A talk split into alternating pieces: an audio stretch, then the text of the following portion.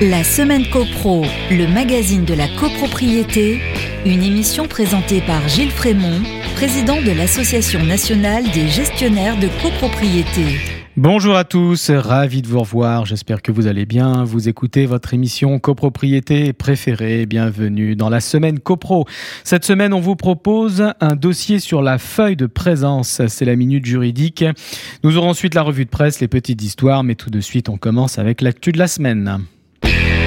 La semaine copro, l'actu de la semaine. L'actu de la semaine, le gouvernement veut s'attaquer aux maires qui construisent trop de HLM. Une circulaire ministérielle vise à encadrer la construction de logements sociaux dans les villes où la part de HLM dépasse 40%. Il y a les maires qui ne construisent pas assez de HLM et ceux qui en bâtissent trop. Les uns comme les autres sont dans le viseur du gouvernement. Pour les premiers, l'exécutif a prévu de transférer le permis au préfet, confié jusque-là aux maires. Pour les seconds, le gouvernement envisage d'encadrer la construction de nouveaux HLM au profit d'une diversification de l'offre de logement. Dans ce but, une circulaire signée par les ministres délégués au logement, Emmanuel Vargon et à la ville, Nadia Haye, a été transmise au préfet cet été, rapporte le Parisien aujourd'hui en France. Sont concernées toutes les communes dont la part de HLM excède 40%. En région parisienne, c'est le cas d'une quarantaine de villes selon l'Institut Paris Région, à l'instar de Digny 93, Lille Saint-Denis 93 ou encore Bagneux 92 qui affichent les taux les plus élevés respectivement 69, 61 et 60%.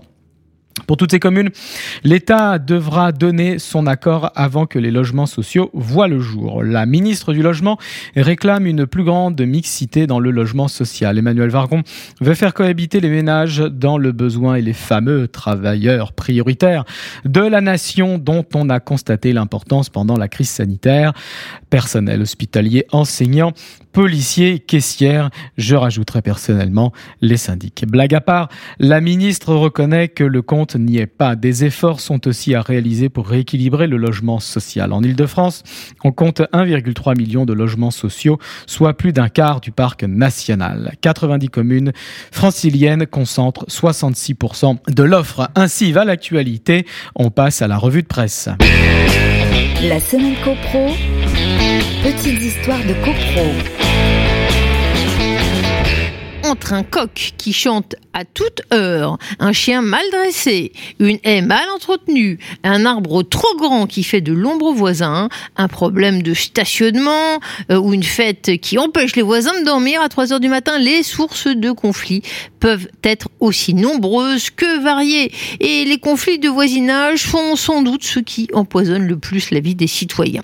Euh, certains problèmes peuvent avoir des conséquences désastreuses. Euh, les cas où des voisins en viennent aux mains ne sont pas rares. Il y a quelques mois, à Wavre, c'est un octogénaire qui avait été poignardé par un de ses voisins à hauteur de l'épaule. Pour un motif futile, il garait son véhicule dans la rue, ce qui ne plaisait pas à son agresseur. Un stationnement qui rendait le passage des voitures et des véhicules de secours difficile. Heureusement, l'octogénaire n'a pas été gravement euh, blessés. Fort heureusement, les conciliations à l'amiable existent. Elles sont trop rarement utilisées. L'an dernier, pas moins de 1910 affaires concernant des troubles de voisinage ont été ouvertes auprès des justices du Royaume. On parle là de Belgique. C'est la même chose, le même topo en France.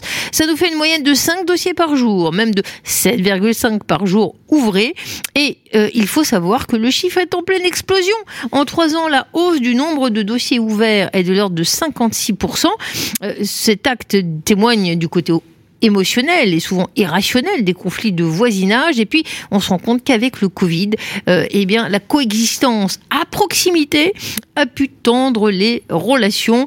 Heureusement, la justice peut intervenir et la médiation aussi pour tenter de trouver des solutions. Merci pour cette revue de presse. On passe à la minute juridique. La semaine copro, la minute juridique. La feuille de présence, tout est prévu, presque, à l'article 14 du décret du 17 mars 1967. Tout d'abord, quel est le contenu de la feuille de présence? La feuille de présence indique le nom et domicile de chaque copropriétaire. Que ce copropriétaire soit présent ou représenté, participant par visioconférence ou ayant voté par euh, VPC.